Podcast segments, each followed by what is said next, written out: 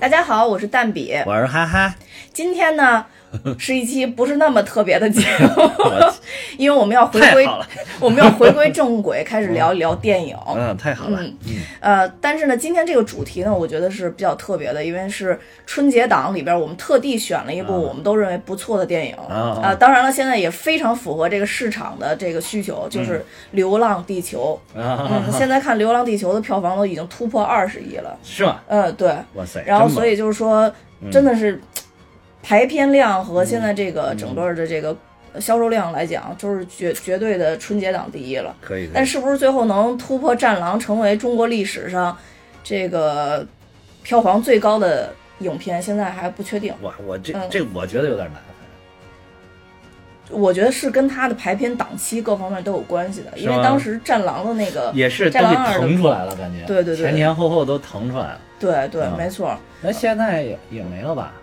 后面哎有呃有有，马上那个像什么阿丽塔呀，什么阿丽塔对。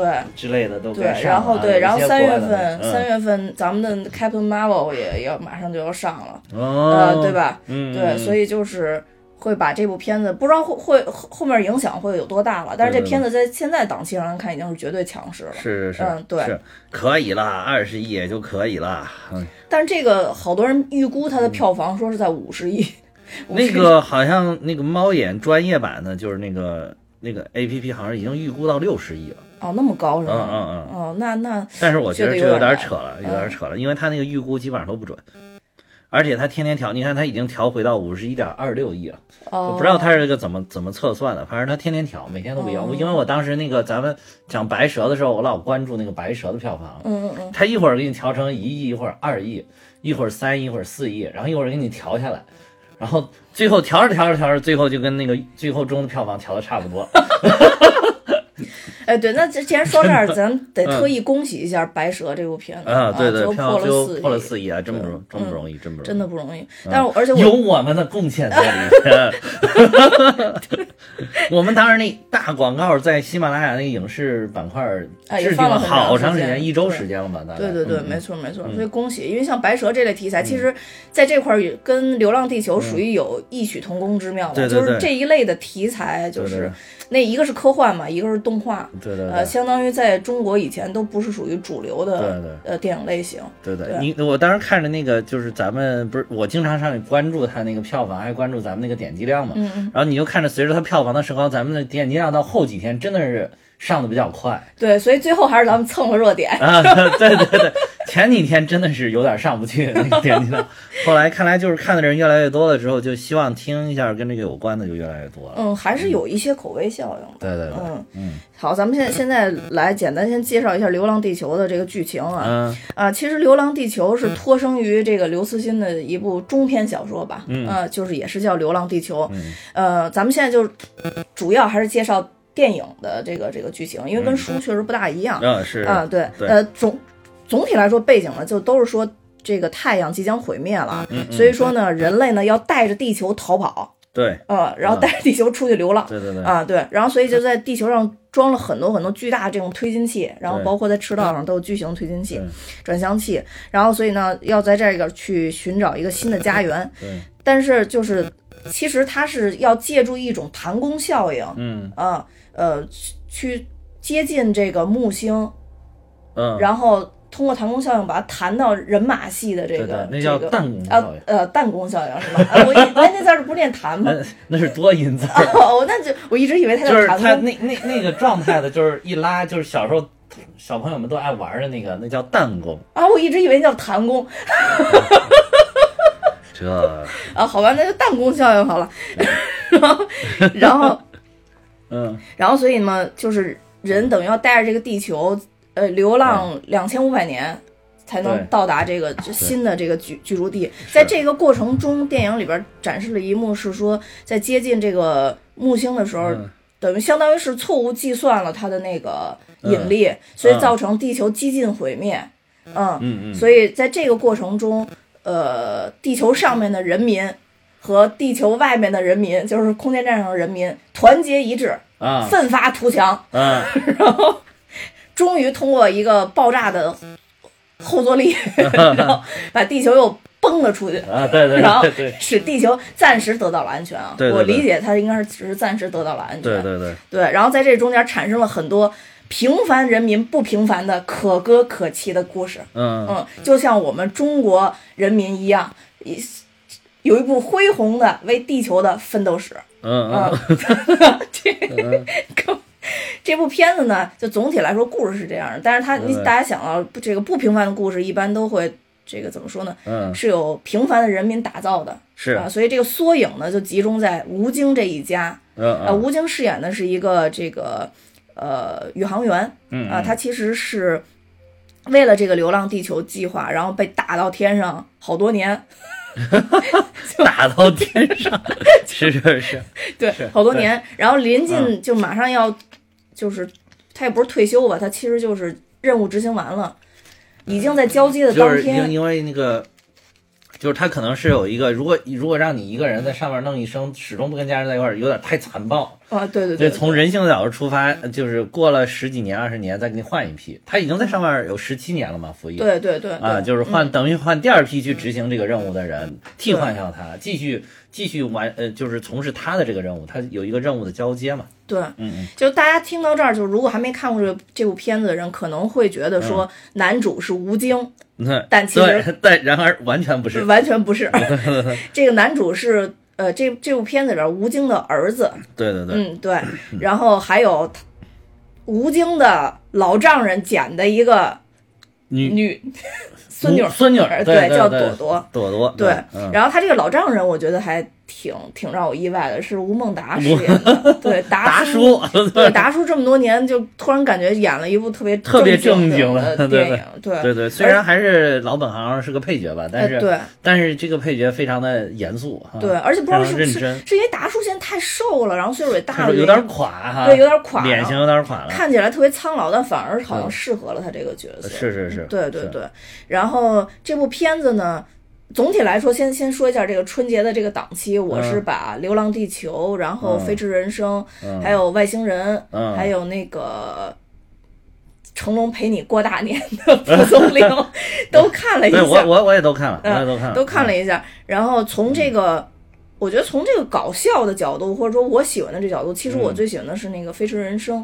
啊，嗯，对。但是从利益的角度，为什么我们我们俩其实之前也讨论过，就是讲哪部影片。但从利益的角度上来讲，我觉得我全票投给呃《流浪地球》。我觉得就是从制作的这个。怎么说？制作的程度角度来讲，我也投给流浪啊对那肯定是因为这个制作确实我觉得还是很认真的，对对对，没啊错。而且很宏大的这个对场面做的。从整个故事就讲故事这个角度，还有就是春节的这个氛围来讲，嗯啊，我就要投给《飞驰人生》啊，就是因为如果从春节的氛围，我投给外星人。啊，投给外星人啊，我觉得我看《飞驰人生》笑的那个 哇，外星人有一点真的，我快笑的不行了，有一啊点，，是吧就是，呃，训练当把外星人当猴耍的那个，把外星人当猴耍的那一点儿，实在是 太逗了，太贱了，我对对对操！，那个真是嗯太逗了还有，其实就是耍老美的那一点儿，我也有点儿搞笑啊，对，对。就是一看照片上是什么，然后主要是那个情报部门还特别认真的分析了之后，然后分析照片还用了特别高科技手段，本来挺模糊的，给你分析清楚了之后，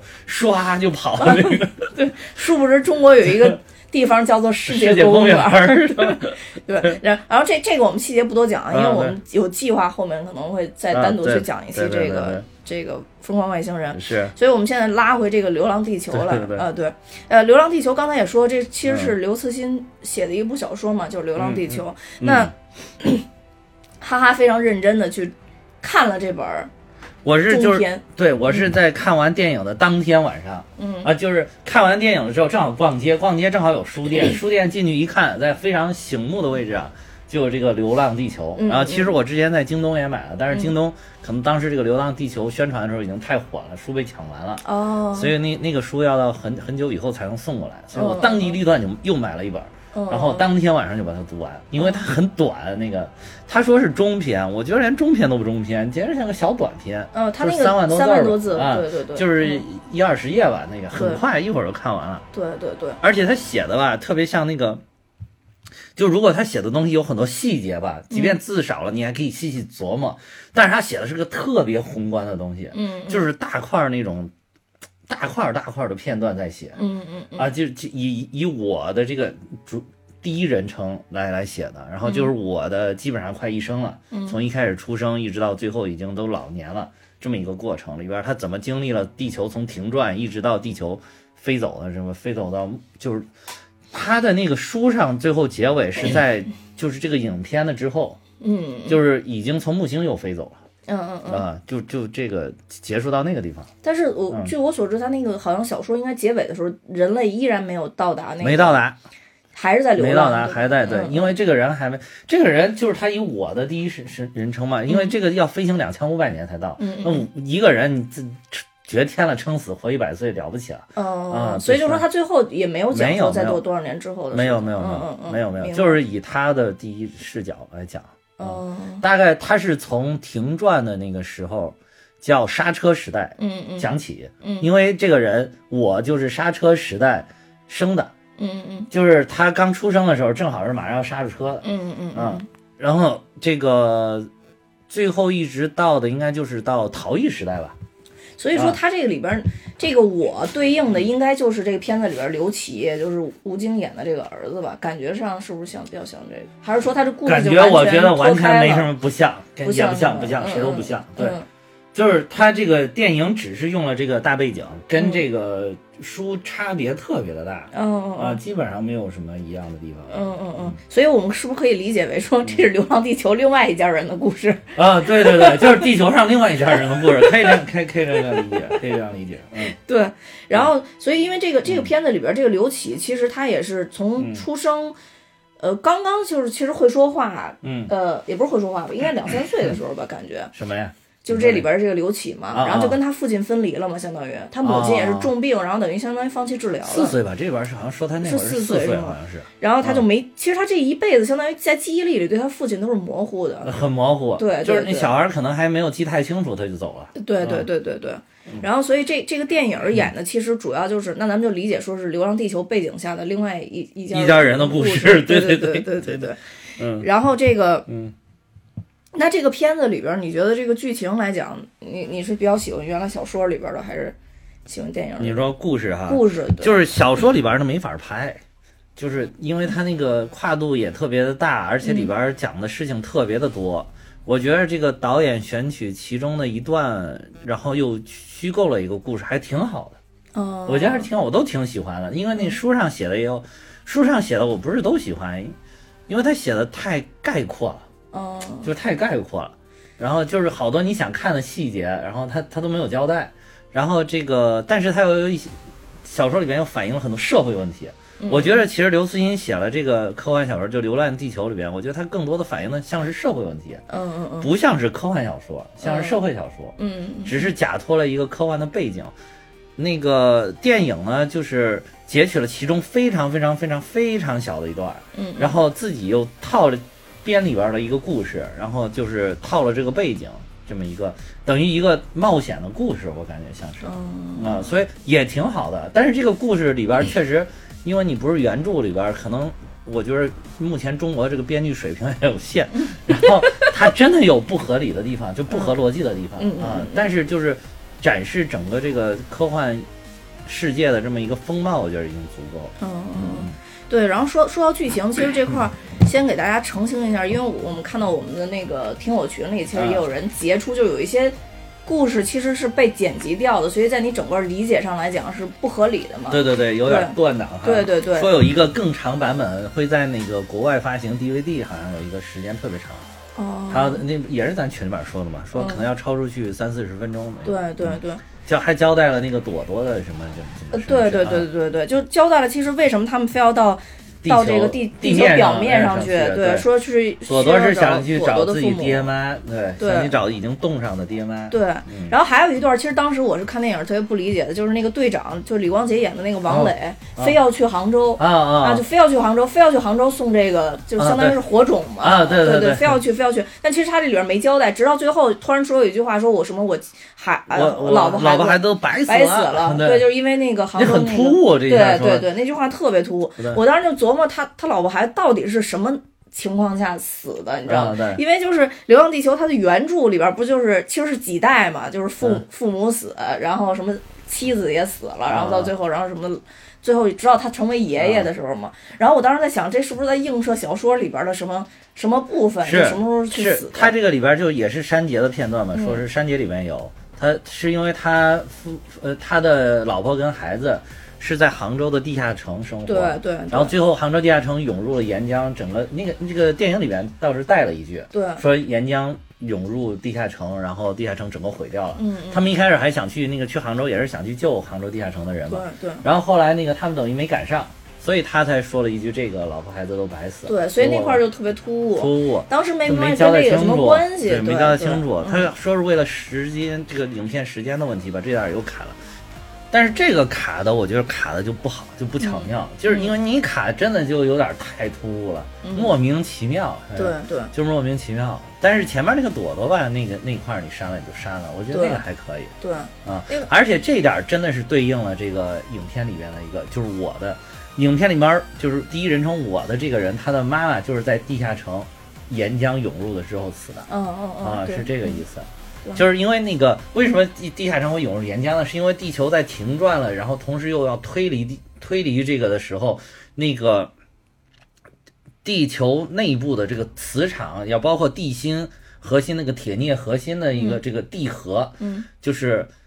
它的里边也发生了一些异动，就是因为你的地球发生了变化，然后尤其是这么大的一个力，然后引起了这个，包括地球的停转，然后就引起了地地壳呃地核的不稳定，嗯，地核不稳定，它这个能量就往外释放，就穿过了古登堡界面，嗯，古登堡界面就是一个地幔跟地壳连接的一个界面，所以就影响到了这个，就就是影响到了地幔里边的这些岩浆往外涌出，嗯所以好多地下城都受到了这个岩浆的干扰，嗯。然后也不光是这个他他母亲死的这个地下城有涌入，就是全球各地的好多地下城，嗯，都有岩浆涌入，有的地下城就被岩浆吞没了，啊，是正好这在这个这个地方就对应了这个情节，对啊，因为当时其实很明显的，嗯。应该是这个刘启他们就是生活在类似于像现在北京的这个啊，北京这个他就在北京嘛，啊对北京第三区交通啊委提醒对您，对对，就北京的这个地方，然后就相当于看当时出现这个问题被被等于木星引力往那儿拉的时候，又出现了这个。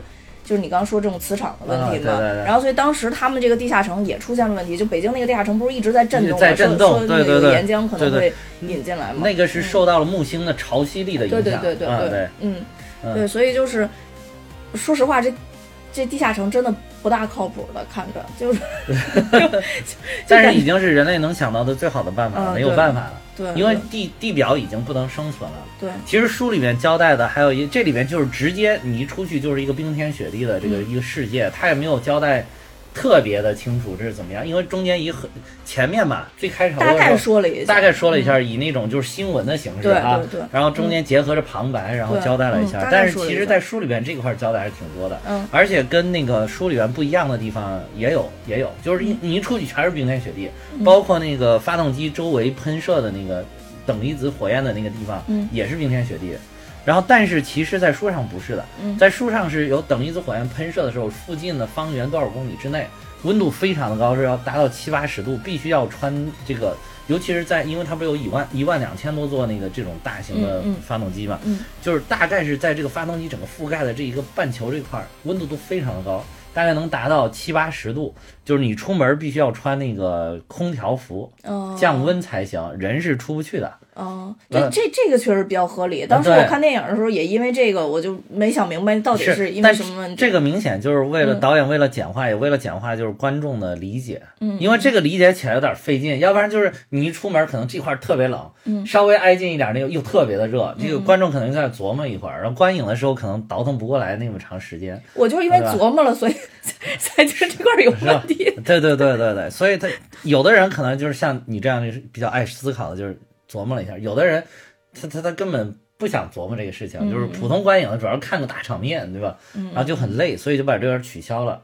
嗯，然后这样它，而且它随着发动机的不停的调整，然后这个还有温度啊什么的都有，包括南半球、北半球哪边冲着太阳，这个都是有变化的。这个在书里边是讲的，但是在这里边没有，统一都是冰天雪地。嗯，啊，对，所以所以其实这部电影也有一点就是套着嗯科幻壳的一个强故事片。啊，对对，嗯，而且这个故事到后边的话，其实还是落脚在落脚在这个中国人比较喜欢看的这类家庭亲情亲情，然后还有还有就是为了就是更高的利益，然后牺牲小我的这种一个，对对对对对对这个也很符合中国人价值观嘛。对，然后这里边很就是现在大家都在集中讨论一个，就是说这个科幻影片特就包括这个刘慈欣写的这个本科这个科幻的这个小说《流浪地球》，就是特别符合中国人价值观嘛。对对就是，嗯，故土的情节，对于家的我们都要落叶归根。你走得再远，最后死想死到自己家死在里。地球上，啊嗯，对。对，这个这个这个原来就是咱们说的这都是小家，死到自己的故乡，比如说对吧？死到我死到华县，死到郑州，你死到北京是吧？嗯这种地方，不管你去了哪儿，嗯，但是这个放大了之后，因为它已经是地球性的一个灾难，所以所有人类的故土家乡就是地球，嗯，所以最后就是我死也要带着家一块儿死，也要死到这个地球上，哪怕地球灰飞烟灭了，我跟着地球一块儿死，地球不在了，我也不在了，就这种就是很中国人的一个一个想法然后当时又采访这个导演，导演叫郭帆是吧？然后他去嗯。找那个工业光魔谈合作的时候，他最后没谈下来。嗯他最后我看后后面有的是那个维塔工作室，维塔不是做《指环王》那个、嗯嗯啊？这个工业光魔的当时他虽然没有谈成合作，但是工业光魔的人就跟他探讨剧情的时候就问、嗯说。是你这个很邪门啊！我跟我们合作这么多科幻片，我们做这么多特效，没有说夹着地球一块跑的呀，对吧？你们坐飞船跑不行吗？嗯，对，啊，对他们就不理解嘛，嗯他们就很不理解。就是其实国外的科幻片，因为我我我也看了一下，就是嗯。近年近几年的科幻片跟《流浪地球》的一个对比，嗯，其实国外的科幻片都是百分，基本上是百分百，这个都是飞船走的，没没看到有带着星球走的，呃，也有，我我没看到呃，也有，也有是吧？对对对，啊。但是它不像《流浪地球》这个说的这么明确，它那更多像脱生于像是故事片啊、啊，只是给给你们那么一个大背景，啊，嗯，对。然后这个《流浪地球》的这个片子，就是让大家更多，就像你说的是，大家可能注重的是落叶归根。啊，对，所以中国人的这个思维，老外接受不了；啊然后老外那个思维，中国人可能也接受不了。啊对一个就是要跑，全家都得跑，全家都得跑呃对对都得一起跑。然后另外还有一个就是，我死在哪儿，老外是。我我我得死在我想最我我想最美好的那个那个地方，对但那个地方真的不一定是家，大多数人不是家，不是家，对，，但中国人是嗯不知道你，反正不管你心里想的是不是家，但你应该是死在家。啊，对对对，就是你你家里边儿在哪怕再穷再破再烂，但是你最后应该死到这儿。呃，对对啊，对外面再美好，那不是家，对对对不是家的地方都不能买我。对，对你看国外还有就是那种还有那个嗯，你你就是有好多那种就是死了很长时间的，但是不入土，嗯嗯就是一定要拉回到家乡入土为安啊，安。对入土为安，就是包括就是很典型的一个就是我们中正先生，嗯啊，对对对，老蒋中正先生在台湾始终没有奉安，对，就是他始终都想把自己埋在那个他那个奉奉化老老家，嗯嗯嗯，但是因为两岸的问题嘛，现在这个始终没有没没办法实现这个东西，但他就一直在那摆着。嗯嗯啊，这个也是他的遗嘱，就是说哦想回家，嗯。嗯嗯，怪不得，所以你看这个故土情节，这都多少几十年了，嗯对。嗯然后我记得以前赵本山还拍过一电影，就叫《落叶归根》，就叫落叶归根。就在讲述他那个为了让他落叶归根的那个，对，就是他一个，他是一个老乡吧，然后他们两个又回家路上，然后那个人意外的身亡了。不是那个人是是在在当地打工的时候就意外身亡了，然后他背着他返乡。呃，对对，嗯就等于背了一个死人，硬要回家啊，对对对啊对，那片子也真的是就是笑中带泪的，笑中带泪笑中带泪那那个片子还是拍的不错的。故嗯故土情节，这个包括咱们有台的节目也讲了一块儿，哦就是说这个这个太牛了。然后我觉得咱们有台还讲了一个特别好我我的，我特别惭愧，这期还没听呢。哎，这期有台节目听了好多遍，是吗我觉得挺好，因为他是在看那个电影之前他们讲的。哦啊，我我就是当时我听了，我觉得有一点儿他们说的特别好，就是说为什么还有一点儿就是外国人觉得不能接受我带着地球一块儿挪到另外一个星那个恒星边上继续过生活，嗯是因为这个时间需要两千五百年，嗯 然后地中国人觉得两千五百年好像还行。能接受哈，怎么又 不是一 diss 人个事儿家老外？对对对，但是你看美国人一共才两百多年，你让他思考个两千五百年的事儿，他还觉得我靠，这我只能管我这一辈子，对吧？下一辈子这个事儿实在管不了。但对对对，但是中国人觉得，哎，你就包括过去那个愚愚公移山的那个故事，不就是都是为了里边就是子子嗯孙孙无穷尽也吗？无穷尽也就是原文里边写的就是子子孙孙无穷尽也。对，嗯，然后你他觉得觉得啊，我干不成这辈子没事儿，我还有我孙子，我还有儿子、孙子，孙子还有孙子的孙子，孙子的孙子孙子啊，我们一一弄弄一百代就过去了。这边那个书上就写了，说大概需要两千五百年，一百代人的时间。嗯嗯啊，就是你要可能让很大部分外国国家，就是就他的可能真正的就是特别文明的时候，也就是四五百年、五六百年，大不了上千年。中国一弄觉得哦，两千五百年还可以，两千五百年的时候已经很文明了。哎，我觉得这个设定其实也可以啊，让老万先飞船先飞过去，先在那边盖着，咱们地球到那差不多附近，然后再看也行。对对对对，反正就是我觉得这点儿真的是也是一种传统思维。你看，两千五百年前正好是春秋战国的时候嘛，嗯，周朝的时候。对对啊对对对啊，那没问题。周朝时候我们已经很文明了，其实。对对啊。哎，对这个点确实说的挺好。这个点我真的觉得这个有台说的特别好的地方，嗯，非常的叹，就是叹为观止。我听完了之后，嗯，看来我真的不能老听只听单比哈哈，不利于我自己的进步。对对对，都都拉 low 了，变 low 了。嗯，这个也是，嗯，对。然后这个其实这个影片里边还有一些就是刚刚咱们说了一些剧情上面不合理的地方啊，我就我再继续说一下，就是我我想吐槽这部电影的一点，吐槽几个点，嗯。其实我想吐槽这电影就一个点啊，就一个点啊，造成了我对这电影就是跟《飞驰人生》比逊色了一筹，就是他那个他儿子就是刘启，在这个急中生智、千钧一发之际，突然急中生智，然后说要点燃那个那个木星表面的那个氢气，嗯。嗯，那是他说的，不是刘依依说的吗？不是工程师刘启说的，如果刘依依说的，我就能忍了啊。刘启说的，因为他想起他他小时候他爸抱着他坐在那什么边上，说什么时候你能看见木星就特特别特别近，像看这个当时看了一个月亮还是什么，说那么近的时候啊，说我就回来了。然后他就他就跟他说什么地说什么那块表面上都是什么氢气还是什么玩意儿。然后刘启这会儿说哇地那表面全是气儿，咱给点了吧。然后当时原话不是这么说的，是这个意思，是这个意思，反正是这意思。他说的那个没有你说的这个生动，对，就说赶紧点了，赶紧打点了。他如果当时就是按你这么说的，我觉得他又更完美了一些，真的是，即便是他说都能接受。然后后来就不就跟那刘依依说嘛，然后刘依依才算是吗？啊，对，刘依依才算。我就觉得我靠，全世界这么多科学家，就是没有一个想不明白这个事儿。当然了，就是说他最后还还铺垫了一把，就是说。以色列的算了，对对，以色列算了，没有可能啊，没有可能，可能性极低。说什么在四个小时之前提供过这个方案，对，但是被联联合政府否定了，对，就可能性极低。那当时大家就没有想过一一一种可能性，就是真的是，比如说是找一个东西出去给爆了，或者说是跟空间站去协或者是你说你说就是算了，可能性极低，难道你就不试试吗？那最后这个其实可能性也极低，这不就是试了试，它就成功了吗？对，但是我就是说。是有点逻辑说不通，对他就是说不通，就是就是电影上面这个逻辑呢，我就觉得他想说的就是人类在科学计算之后，觉得保全空间站上的人是最合理的选择啊啊。就是如果按他那上面的整体逻辑留下来，我也认为那应该是最最理智、最合理的选择，就是让空间站的人飞走。它其实就是空间站，咱们可以看到，不像那个一般，就像这个咱们一般看的科幻片，空间站可能几个宇航员，它那个空间站也是一个大巨大的一个生态体系，特特别多嘛。对，因为你看他一开始造空间站的时候，他有一个画面是从地球上发射那个各种火箭上去造空间站，发射了多少？对对对，特别别那个就是感觉像是在为人类就是。寻求一个呃，保留一些希望，对对，寻求一个另外一种方案，什么火种计划嘛？对对对，其实就是留下人类的火种嘛。对对对对。然后当时我看到那儿的时候，还想，哎，火种计划，我看了觉得那个照那全貌的时候，没看见有几个女。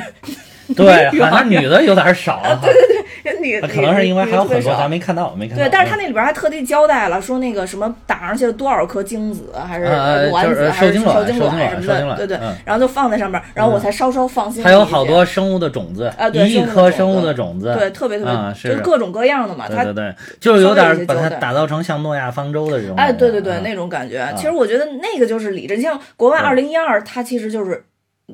就就是二零一二那部电影啊，它其实就是最后上传嘛，大家上传就是等于也是留下了人类的火种，对对对对，就是这么一小撮人。对，你看就是老老乔也上传了嘛，他们现在不知道在船上怎么样。对对对 对，其实他那个就是真正执而且那个《星际穿越》里边，就是现在不是特别爱拿这个片儿跟《星际穿越》比嘛，《星际穿越》里边那个 Plan B 也是这样的。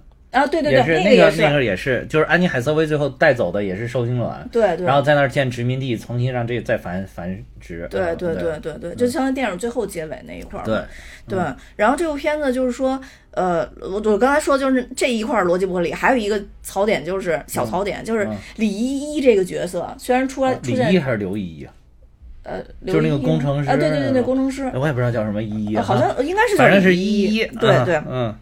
然后他就是被被发现的时候嗯，那样的，就是不知所措，那样的惊慌失怂措对是吧？啊怂的不行，然后就突然就不行了。就爆发了，啊对然后各种算，然后各种指挥周围。我觉得这个人，我觉得这人设特别不符合。就是爆一开始那么怂，最后爆发的又有点太那个太英勇是吧？对，最后到算东西的时候，哇，那么沉着啊，冷静。对对对，对就完全是一个指挥的人设。对对对对之前不是，之前完全是一个被吓崩了的人设。对对对对，就好像，就好像你突然变成我，啥？我突然变成了你，就是从我就在这从儿，是吧？我说也觉得略有不合理，但是从胆量上来讲，就是那个成长的过程，啊，真的是成长的过程。对，啊咱们听友群肯定能理解我说的什么。啊，你说从胆量上啊，对从胆量上来讲，啊，对那可能是个蜕变。对。然后还有一点，我觉得是特别合理的，嗯嗯但是又有略后边有一点不合理，就是当时不是等于到最后这个地球马上要完蛋的时候，啊广播里不是在说嘛，请大家都回到家园与家人团聚。啊都都回到家园与家人团聚，然后这个时候不是朵朵，相当于是打开他们那个公开的广播，然后跟大家说呼呼吁大家回来嘛，他们要啊推那个推进器的那个、那个，像是一大把手似嗯的嗯东西。然后这个时候你就会发现各国的这个救援队表现都特别不一样。啊，先演了一幕，就是日本的救援队自杀了。那点儿我拍手叫好，太符合文化了，真的太符合那个文化了。他要这么拍下去，我就觉得对了，你知道吗？这样这样拍就对了。对，然后呢，紧接着来讲，最先呼吁的是谁？是嗯咱们韩国人，啊，对不对？韩国兄弟是最先呼应的。啊韩国人一韩国人坐车那人喊：“我要回去吧，思密达。不是 不是坐车那个人喊：“啊我要跟我妈回去团聚。”开车那人说：“团聚什么呀？团聚赶不上了，走吧，回去吧。对，然后就然后紧接着下来就是咱们俄罗斯的哥们儿、啊啊啊，就战斗的民族，战斗民族，对，跟咱们呼应了。战斗民族说从来不知道家在哪儿，干才是道理。然后回去了。嗯但是就在这一刻，有有一点嗯又不太合理的，就是真正跑上来推那帮他们推一下的那个人还是日本人。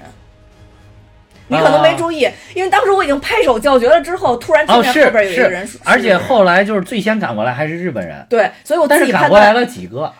当时看是一个人嘛，那对了，嗯，那个那个崩了，不是我自己崩了，，当时那个崩的那是最后一个人，啊那个车上其他几个人已经死了，没有，死了死了，我怎么记印象中是两个呢？副驾驶，副驾驶那人已经死了。死了吗？死了，哦。对，副驾驶那人死了，所以当时我判断这人应该是中日，应该是？中日中日混血儿，应该是中日混血儿。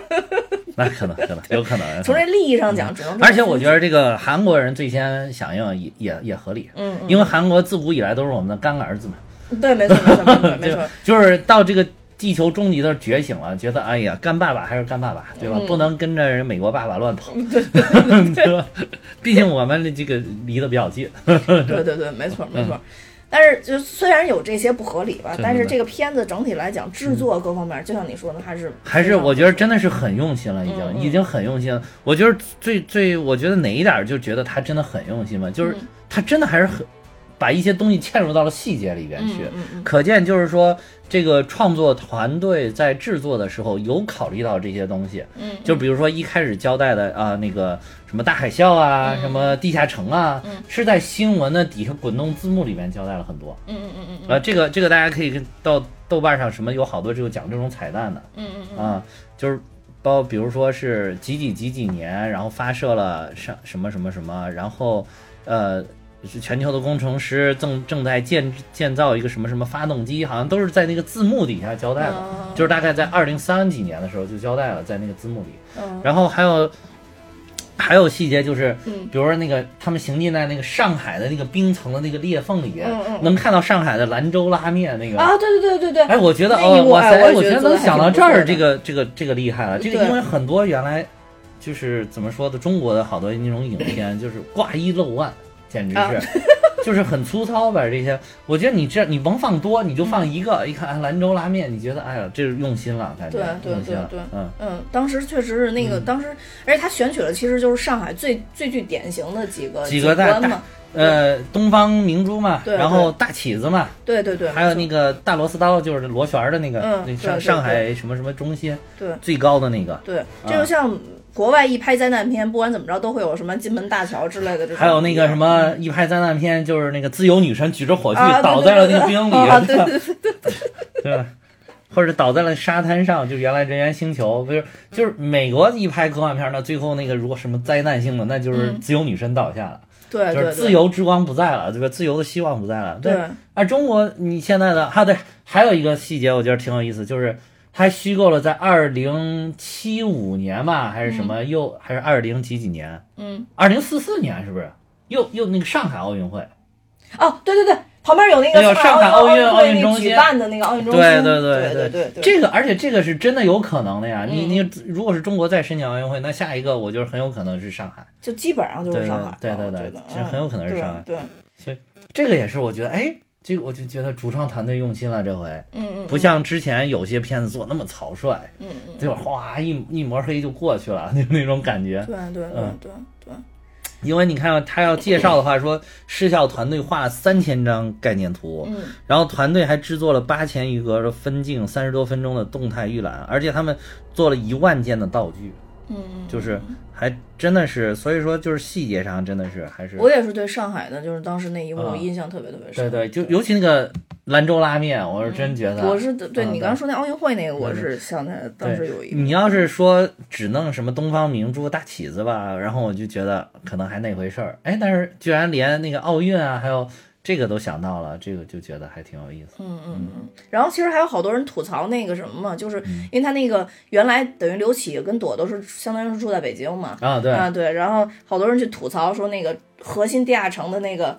那个那个碑上都写的什么王府井啊，啊，然后就说说说是什么片子，说全是京片子。就但是你你啊确实就是作为我来讲，我看到那个还是觉得挺哦亲切的。还有一些我觉着就是主创团队特别用心的一个地方，也是就是你说起来地下城，让我想起来了，嗯，就是他们在地下城上课的时候，还是非常典型的中国方式的上课，啊，对对对对而且班长站起来回答，还真的就是一副特别的那种舞台腔的感觉，对对对对啊，对说的那个话特别的冠冕堂，而且那个那那一个他们在朗读课文还是中国传统的那个课文，什么春天来了是吧？啊春天的对对脚步对对近了是吧？对近了，对就是你要是单看那一幕，你还以为是哪一个青春校园片是吧？对，而且他那个外边还弄了那个景色嘛，景色啊，对对，模拟的那个种模拟景色，的那模拟的景色，对对对，所以就是我觉得这点就是我感觉啊，就是主创团队是有野心的，嗯嗯嗯，但是呢，就是目前中国的整个电影产业还驾驭不了这么宏大的题材。对。就是你的电影产业的发展，包括你编剧的水平、你导演的能力，根本就是跟不上你这个宏大的题材所需要的那个能量，对你跟不上，你承载不了。对啊！已经很努力了，我觉得已经非常非常值得肯定、值得鼓励，对，然后值得大家用电影票，真的用票房去激励我们的电影人，嗯。继续去往这个方向去努力。对。啊！但是就是客观来讲，你的能力还真的达不到，对，嗯。就是有好多东西还是衔接还衔接不上，对对而且从就前面剪的好碎呀、对，而且从这个不管嗯。是从科幻就是科学的角度上来讲，好像也没有解释太清楚到底是怎么回事儿。对，嗯。就是其实书里边解释的也不是特别清楚，但是这里边交代的就有点太快了，因为就是一开始还有一些人炒这个硬核科幻，我觉得现在很多批判的声音就是批判说这到底是不是硬核科幻？嗯嗯。首先，我觉得硬核科幻嘛勉强算，嗯嗯，因为确实它是有一定的科学基础在里边，科学基础在里边，嗯。而且依托于这个刘慈欣的科幻的这个小说，因为嗯。刘慈欣科幻小说里边还算是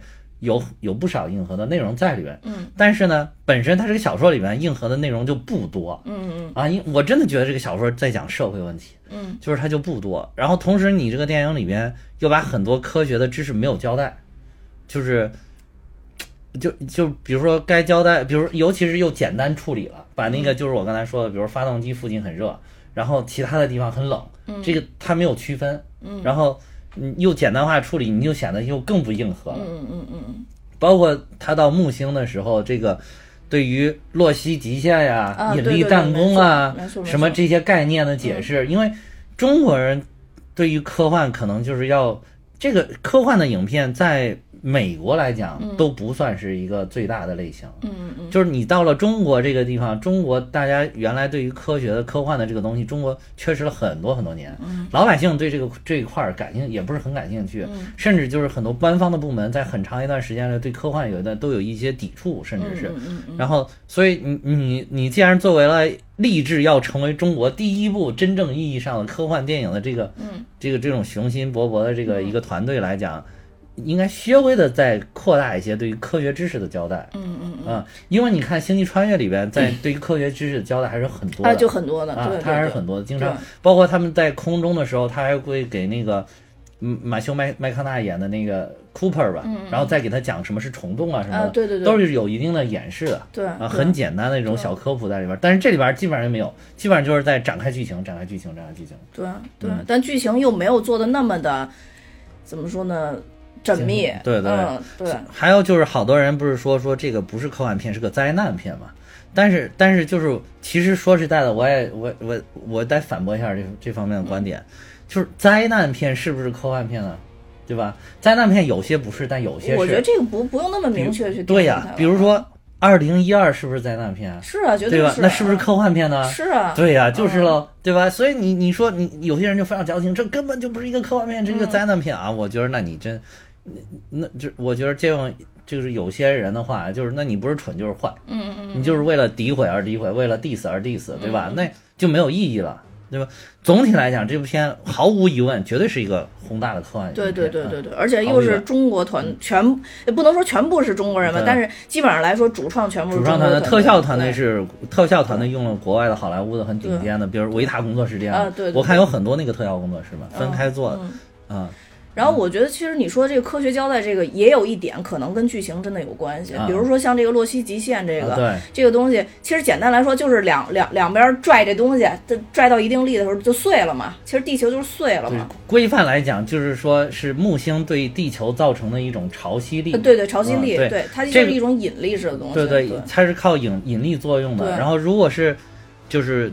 随着这个天体越大，质量越重，它的潮汐力对于你的作用，你你离它越近的时候，它的潮汐力越强。嗯，然后一这个洛希极限呢，其实就是一个你是否会被这个潮汐力拽碎的这么一个最大的一个极限临界值。如果你在这个极限这个边上的话，那你的这个潮汐力跟你的这个抵御它的能力正好是一个平衡，你可以你可以就是。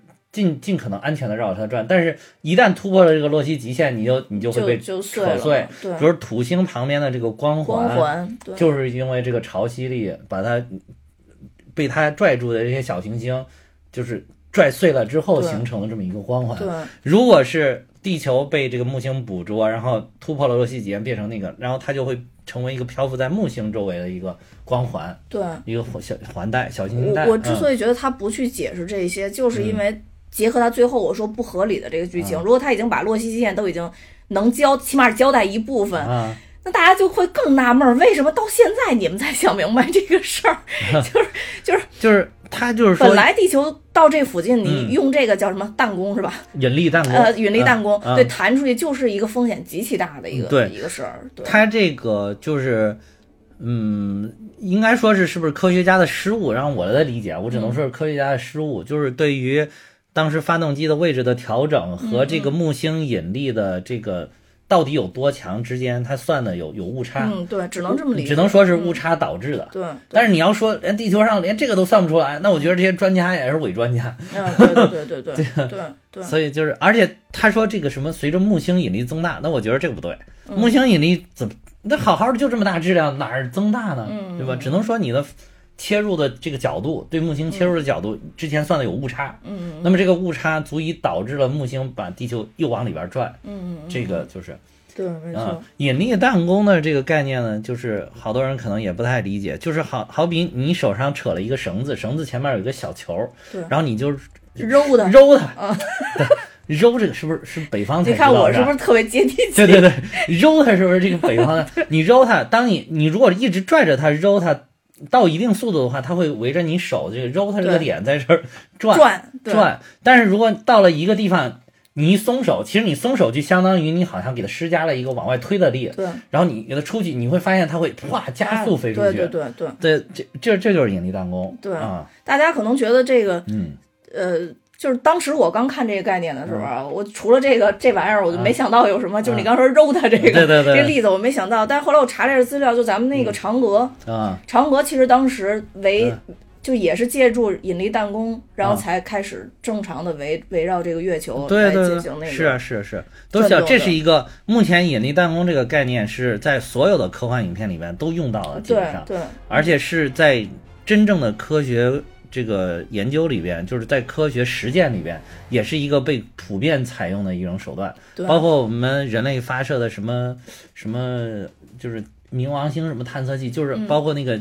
有一个，我记得有一个探测器要飞出那个银银河，飞出太阳系的那个一个探测器，好像也是美国发射，嗯它也是在利用了好像木星跟土星两，好像有做了两次弹弓嗯再弹出去，要不然就是一个是你饮料呃那个燃料不够用，啊、就主要是这个，还有就是你你你的加速度达不到嗯啊、嗯到不了第三这个宇宙速度，冲不出太阳系嗯啊、就是嗯这个对，所以说它这里边的有一些知识，简单交代一下，大家还是能明白的。但就不知道为什么它这里边没交代。我自己理解就是，尤其是木星的那个嗯撕扯那块儿，其实它交代一下挺好的。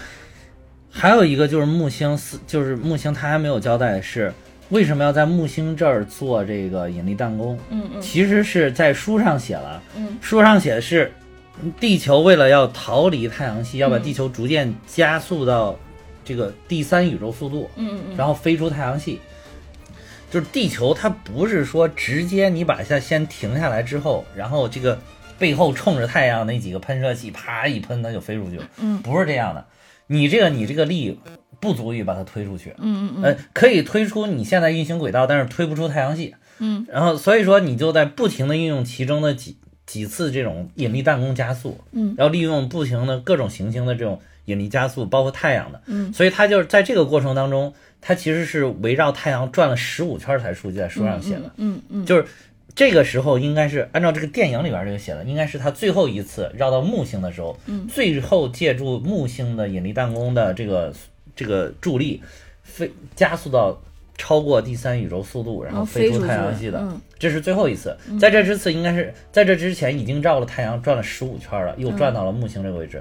在这个不断加速的过程中，地球的轨道在逐渐的变扁，嗯嗯嗯这都是书里边写的，在逐渐变扁，这个也是符合这个科学道理。嗯然后逐渐变扁了之后，就是它会有近日点跟远日点。嗯，在远日点的时候，大家地球人就很开心，嗯说因为啊远离太阳好安全。嗯然后离近了之后，那个地面上会非常的灼热，嗯然后就是地球人就会很担心啊，这回我们又到近视点，会不会被太阳捕捉，就跌进太阳里了？就、哦或者太阳突然一下爆炸，就等我们还没飞出去，太阳突然就氦闪了，嗯然后就把我们就给全部都烤死了。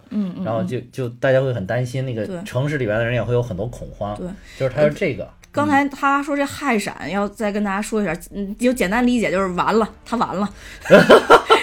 氦闪我一会儿让解释。好，那就顺便解释一下氦闪。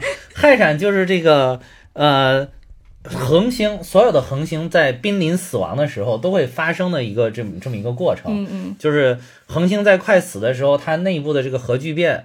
就是已经把氢元素烧完了，然后开始进行这个氦聚变，嗯嗯。然后氦聚变之后就会引起它内部的一个，因为它内部的这个质量已经锁不住它这个能量，嗯所以它等我的理解啊，这个是我的理解，嗯。为因为为什么它要爆炸嘛？因为一开始它质量很大，它引力可以，它可以把这个聚变牢牢的锁在自己的内心，嗯。然后这个后来它锁不住了之后，就会突然一个就是等于恒星爆炸了，嗯嗯恒星爆炸这个这个过程就是就是氦闪。嗯然后恒星爆炸之后会迅速的扩大，变成红巨星。这个红巨星呢，应该是能够一直把火星都框里边。嗯嗯嗯但是其实它一爆炸的时候，这个热量在它把地球吞没之前，就足以把地球气化，整个就烧，把地球上什么东西都烧没了。烧没了。嗯嗯嗯，对，然后这么，然后完了之后，这个过程呢，就会很快的又变成，又会收缩、收缩、收缩，嗯就是你这泵炸完了之后，之后又收缩、收缩、收缩，收缩到一个非常一个小的一个天体，就是会比现现在的太阳要小很多很多。嗯，然后这个就变成了一个白矮星。嗯嗯嗯当然，因为这个是太阳的这个质量，就是它变成一个白矮星，还有一些质量会变成中子星和黑洞。嗯，就是如果天体特别巨大，就是这个恒星特别特别巨大，在之前还没有氦闪之前，嗯，那么它最后有可能会缩成一个黑洞，就变成了一个黑洞。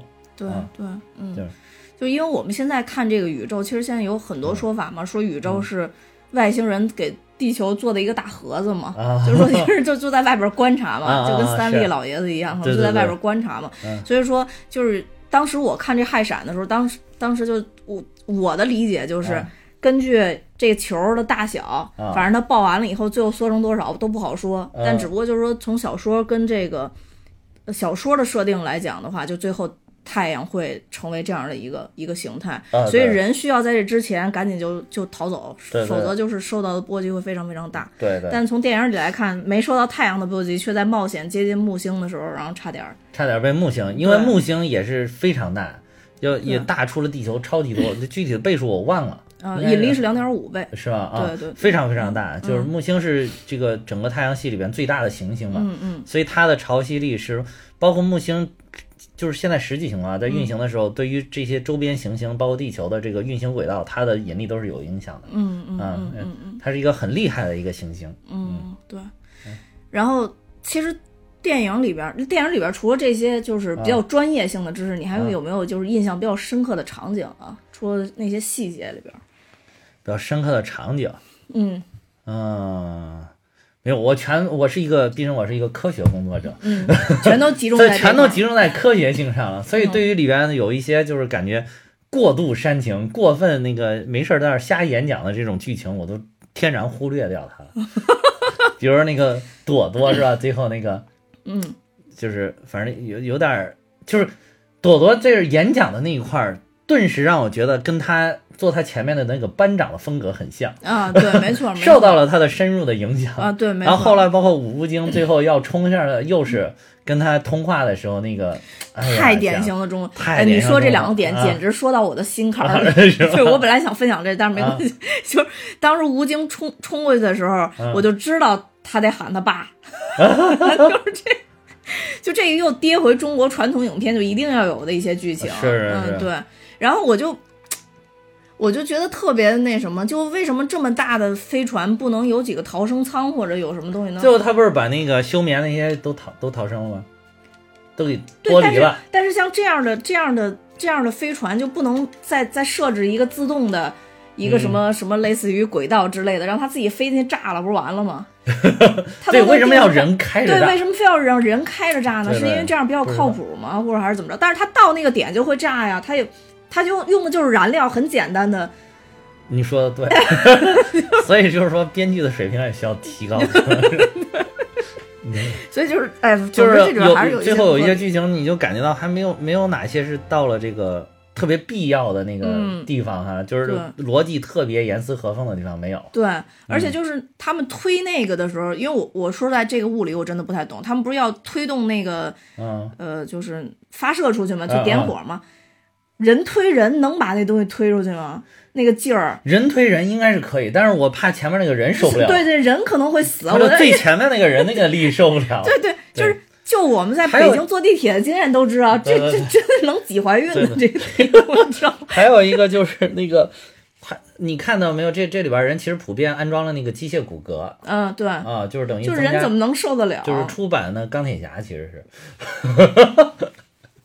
真的，又讲回漫威了。对 对对，机械骨骼嘛，真的出版钢铁侠。啊对对对对对对，就反反正就是你要真的特别去推理它这个细节吧，因为咱们以前都说过，说电影就是看一个好看，别看看太多的细节。对对但是呢，这里边它有的细节就是太有点过于过于，而且就是因为一般的电影，我是对科学道理没有任何要求的，嗯但是这毕竟是个科幻影片，嗯，对吧？而且毕竟还说稍微有一些硬核，对嗯吧？所以就是就格外的关注，就是觉得啊，还是稍微合理一些好，嗯，嗯，合理一些好。啊然后还有就是有人测算那个，就是比如地北京城上面不是一个发动机吗？嗯但是北京城上面那个发动机，他说那个倾斜角度不够，应该倾斜到四十度，这个倾斜的可能有七十度。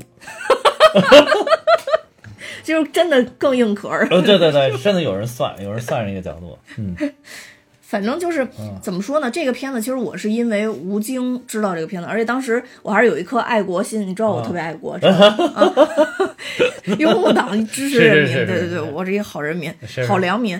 然后那个就是因为当时他有一幕预告，就是那个俄罗斯人说啊，我有把握，毕竟那个以前的那个一百年前的都第一是我们台是我造的，都是我们俄罗斯哎，这个也是一个梗，这个是一九七一年的时候，俄俄罗斯这就是前苏联造了人类历史上第一个空国际空间站。嗯对对啊，然后呢，吴京这个时候什么话都没说，但是开门的时候给了明显的特写，Made in China。，Made in China。哎，但是这个正片里有吗？有，正片里也有吗？我就是为看我为啥没看到呢？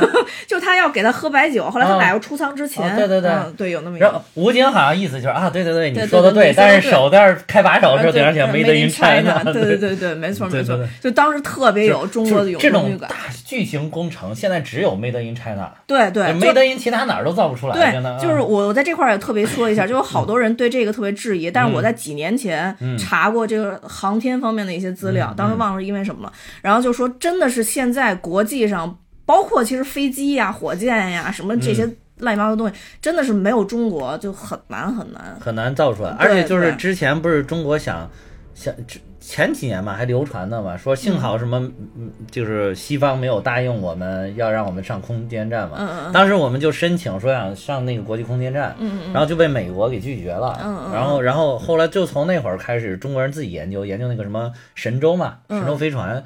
是神州吧？神州是是那啊，对，就是应该是神州。那个桑德拉布洛克不是开神州回来啊，了，对对对对对，就等于从那儿开始自己开始研究那个，自己开始研究自己的空间站。他刚说那就地心引力，就啊地心引力对对对之前讲过地心引力，然后就是嗯他就是自己研究自己的这个空间站，然后现在到现在为止，中国的这个空间站技术已经逐渐成熟，真的可以自己往顶上发东西了对。啊，这个你还是还是挺挺牛的呀。你你有看过那个火星救援吗？看过呀？啊，对火星救援也是啊，就当时研究了一圈儿，谁能那么快把火箭打上去，啊然后去救他？只有后来说，。对，后来说 还是联系中国的这个航航天局是吧？宇航局，中国宇航局，让他们帮个忙。啊，对，让他们帮个忙，对对，所以在其实，在这个国际上来讲，咱们不管说是，就好多人认为这么拍是为了中国的地区的票房，但其呃实这不是真实其实现在是现在这种，尤其是大型的工程，你包括那个美国的航天飞 飞机退役了之后，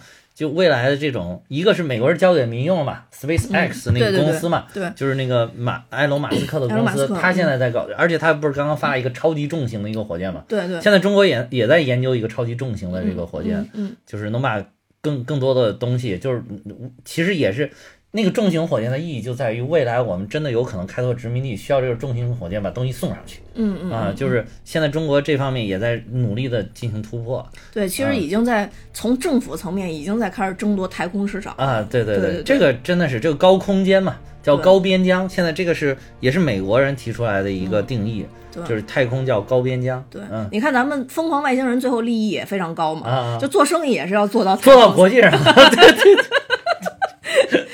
酒都卖了，说 说地球上虽然我们代理权都没有拿到、嗯。啊，但是地球以外的我们全都包了。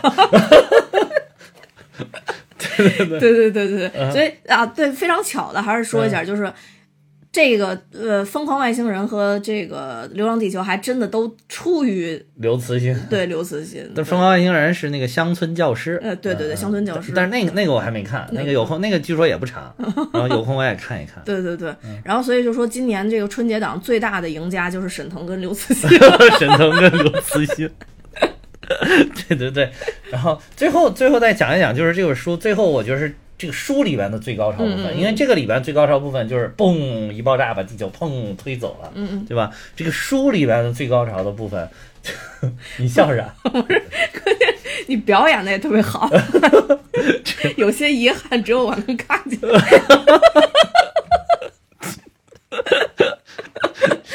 是这个就书里边，我觉得最后的最高潮其实就是。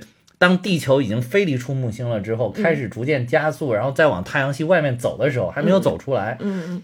就有这个当时这个这里边主角的媳妇儿，嗯就就是有跟他媳妇儿这样一批人，嗯已经受不了这种地球特别痛苦的这种生活，因为你知道，已经远离一个舒适的生态环境，就是地球人过得其实是很很不舒舒舒很不舒适的，嗯嗯就是过的就是那种昏天黑地的生活，嗯就感觉有今天没明天的生活。这个对于很多正常人的这个心里面的影响是很巨大的。于是他的这个媳妇儿嗯就开始去观测那个太阳，就是说哦到底太阳到底。爆不爆？嗯嗯什么时候炸？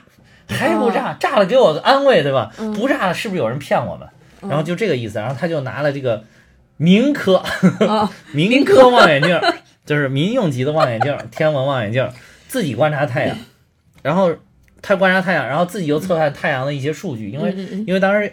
因为我觉得可能是在那个年代，很多人就是这个这个是很重要的一个知识，所以很多人都学天文知识，嗯嗯。所以可以自己算，自己算发现，哎，太阳没变化，嗯。四百年过去都没变化，科学家骗我们。嗯嗯然后后来他就发现，不光他自己在那观察，周围有好多那种小飞船，都是那个地球上的人，嗯就是受不了的人去观察太阳好多人观察。后来你这些这么多人观察都说没毛病，然后就是联合政府呢也有一些人，嗯，就派了一些探测器飞过太阳的内心内部，嗯。发现也没毛病，就是它包括太阳核心的数据都没有再有新的变化。嗯嗯。然后这时候就整个就传开了，说这联合政府这些人骗我们，嗯嗯然后他们为了要独裁，为了要奴役我们，他们说地球要完了，然后把我们弄走，嗯，然后就是为了统治我们。这然后一下地球就开始全球暴动，然后因为大部分人都受不了这种很痛苦的生活了，嗯就暴动，只有小撮儿科学家和一些专家，包括一些就是有信仰的人，嗯。就觉得你这个是对的。有一些那个包括这个男主，他就是一开始他属于这种坚信嗯地球是呃不是太阳是要出问题的，嗯他是坚信前一代科学家的那个言论的，然后他们就在这跟这个反叛军在这儿打仗，打了好长时间的仗，然后最后那个这个男主的媳妇儿也死在这个战场当中，哦，因为他媳妇儿支持反叛军，他也加入了反叛军去打仗，哦就死在战场上了。然后这个男主一直打到最后，就是快把这个叫什么地球派，就是要开着地球走的这个叫地球派，嗯。那一个派叫飞船派，就是快把地球派给剿灭的时候，嗯。这个男主也受不了了。嗯。男主觉得，男主就是等于说他也觉得山穷水尽了嘛，可能他的心里边也变态了。嗯。突然他就觉得妈的，你们就是骗我。他突然也站到那个反叛军那角，哦。也反过来打这个地球派。嗯。后来地球派里边最后还剩下五千个，就是坚信地球，呃，坚信确实太阳要爆炸的这么这么一帮人。嗯后来这些人就是被处死了，嗯。就是他们投降了之后就被处死了。嗯。处死的方法就是把他们冻在那个冰面上，嗯。就是你一上地球那不是离得很远，已经很零下几十度啊，七嗯八九十度那样，嗯然后他就一上就把他们暴露在那个地球上表面上，瞬间就冻死了。哦。然后刚冻死没多久，突然有巨大的亮光，然后太阳害闪。哦。就是其实为什么我说这像是一个社会问题呢？像是一个社会小说，嗯。就是最后等于反映了一个什么叫什么？集体的，就是这种群体的盲目性，就是嗯。还有就是人在一个社会极在一个压力极限下，人可能会做出的一些表现，嗯嗯。还是一一些就是而包括了一些社会问题，就是人类的心理啊、社会的心理啊，包括这个什么很多很多层面的吧。嗯，我觉得讲到这儿就跟科幻就没有关系了对，了，没有关系，就完全是一个社会学的东西。对。嗯，所以和谐社会多么重要！对对对对对。嗯嗯，再次再强调一下。对，这里边也是一直在强调相信联合政府，嗯里边还有一个老师在，相信联合政府，然后什么什么，但是最后就等于是大部分人都不相信联合政府了。嗯，就是因为我从这个片子里边并没有看出联合政府的人活得有多好，没，嗯，对，嗯，所以我我就是如果说书书上有这样的话，如果说书上比如有描绘细节，联合政府有谁谁谁就活得特别好，活得也没有特别好，对，那那我觉得他有有必要。如果都活的活这么苦逼，你说人没有，我估计地球要开真开走了之后，大家活都苦逼。啊，对，没错钱都没有用了吗？嗯这个里边有一些细节，如果大家看到的话，里边是那个叫什么信用兑换证、啊，对对对，兑换站，对就是你去那儿兑换你的信用，你用信用来买东西，嗯嗯嗯嗯嗯，来信用，它可能就是配给制了，就是一看你这信用达到多少，我就可以配给给你多少多少东西，嗯。可能是这个意思，对。可能也过起过起了某种意义上的共产主义社会。嗯对，这里边包括书里边也没有描写说联合政府通过这个怎么这联合政府的有一些人有一些领导过得有多好没有，一点儿都没提。嗯，嗯，所以我觉得从人性角度上来讲，大家要都差不多也就那，样。其实我觉得最后的那个状态更多的是人类这个心理崩溃了之后的一些假想敌，嗯嗯，就是他把你塑造成了一个假想敌，对对对对因为因为他们心中的这些恐惧啊、压抑啊，无处发泄无。处释放。对对对，就是总要找一个点，那释放一下，管他对不对呢？嗯，对，没错，这其实其实特别符合人性，符符合人性就有的时候，就比如说你在家里边就想冲爹妈嗷嗷一通，嗯嗷完了就好了，觉得哎呀，我做的不对，不应该对对我爸妈发脾气。哎呀，我爸妈对我这么好。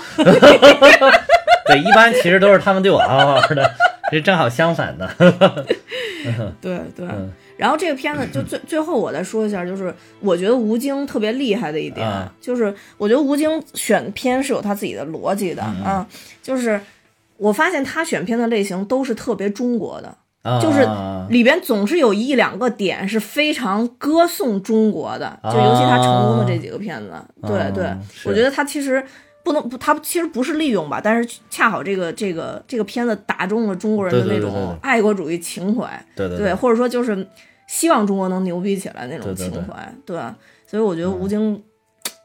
在这一方面选片还是挺牛的，而且据据说不是据导演说，吴京一开始只是进去客串，然后也不要片酬，对对，后来还反投了六千万。对对对，对说他进去客串串了之后，导演说，那个你你串的这个，对我们实在没钱，要不然你带点钱进来，你就别简单的串一串，你投个资吧。啊，对对对对。吴京说说啊，可以投个资，然后过一段说你投的资我们用完了，但没钱给你发片酬了。要不然你的片酬就别要了，我就说那好吧，好吧，完全被套下，对对，感觉也是被套上了，完全是被套，被套牢了，对对，嗯，那其实这里边就是还有很多细节，包括书里边的细节和这个电影里边细节，我们都没讲到，嗯嗯，网上有很多总结的，然后还有一些。科学上的一些东西可能也没有那么硬核，这里边，但大多主要的，但是总体的，它是一个有科学科学背景的这么一个东西。比如说，它还有一个，我突然想起来，就是说最后把那个木星点燃嘛，爆炸，但是那个冲击波不是定向的，它不像那个发动机那个那个发动机往外推力是定向的，它那个爆炸那个虽然那个当量有那么大，嗯，但是它很有可能就在木星的表面，哇，四面八方蔓延，它整个像。地球这一面，可能力没有那么大。嗯嗯嗯。呃，这个也是一个有点逻辑上有问题的地方嗯。要是知道这个，那我更得骂 了。就是说，反正大概上就是有这么些东西啊。当然，就是之前我们就是已经在群里边预报了，就是未来我们会有一期非常非常硬核的节目。嗯啊，就是就是再有更多的那个就在可以带着那个一起讲。对，就就到时候跟再结合一下这个对比着讲。对对对，也也预告一下。嗯嗯。行，那今天也说的挺多的了，然后也给大家预告一下，后面我们还还会再讲一到两期吧，就是新春档的这个电影节目，因为今年新春档真的是百花齐放啊！对对对对对对。